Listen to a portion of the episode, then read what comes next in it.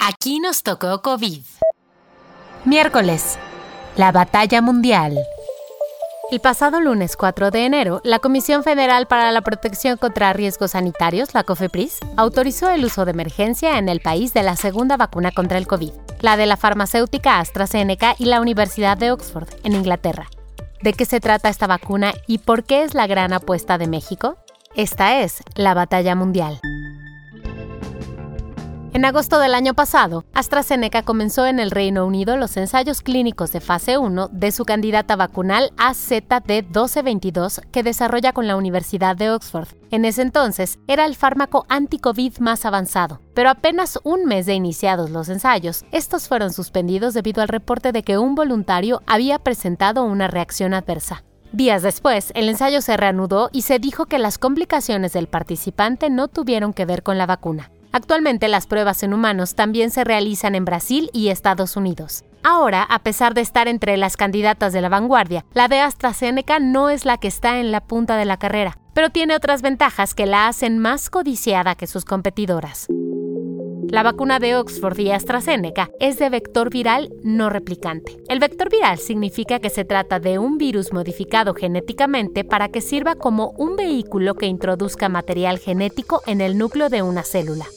En el caso de la candidata de AstraZeneca, el vector viral es de un adenovirus que provoca un resfriado común en los chimpancés. Lo que los científicos hicieron fue eliminar los genes esenciales del adenovirus para evitar que se reproduzcan en el cuerpo. Una vez eliminados esos genes esenciales, los científicos los suplantaron con genes de la proteína Spike del SARS-CoV-2 para que la secuencia del ADN del virus se completara. Después, esta información genética se introduce en una célula que se replica para ahora sí tener la vacuna, la cual será inofensiva para el ser humano, pero que al contener esa cierta información del SARS-CoV-2 activará el sistema inmunitario.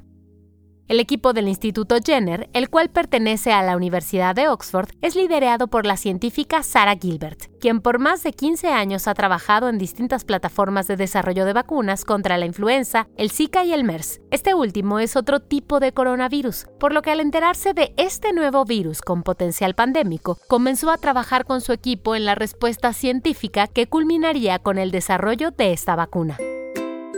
Al igual que la mayoría de sus homólogas, la vacuna anti-COVID de Oxford y AstraZeneca se compone de dos dosis que se aplican con una diferencia de 21 días. Pero entre las ventajas que tiene es que su producción es más barata, por lo que el precio comercial oscilaría entre los 2 y los 4 dólares por dosis, una enorme diferencia respecto al precio de la de Pfizer, que sería de alrededor de 18 dólares. Y aún más grande es la diferencia con la de Moderna, que tendría un costo por dosis de alrededor de 25 dólares. De acuerdo con AstraZeneca, este precio se debe a que no se quiere lucrar con la pandemia.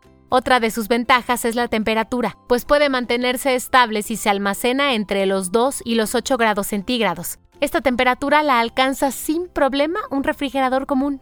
Pero no solo esas dos características la hacen la candidata más esperada por el gobierno de México, pues a mediados de agosto de 2020, el presidente López Obrador dijo que en alianza con la Fundación Carlos Slim, firmaron un acuerdo con AstraZeneca y Argentina para que en ambos países se produzca la vacuna con fines de distribución en Latinoamérica. En Argentina se fabrica la sustancia activa y será el laboratorio mexicano Liomont el encargado de realizar la estabilización, fabricación y envasado del producto final. El canciller Marcelo Ebrard declaró apenas el viernes 8 de enero que el número de dosis que ambos países producirán será de 250 millones. Hasta el momento, el gobierno de México ha realizado una precompra de 77.4 millones de dosis de esta vacuna, la cual se prevé que llegue al país entre marzo y agosto de este año. El guion de este podcast fue escrito por Giovanni Mac con información de la OMS, Pablo Ferri de El País, Alejandro López de Muy Interesante y de ASMED. Yo soy Mónica Alfaro y recuerda que mañana tenemos una nueva historia covidiana. Si quieres enviar la tuya, graba tu audio y envíalo a aquí nos tocó.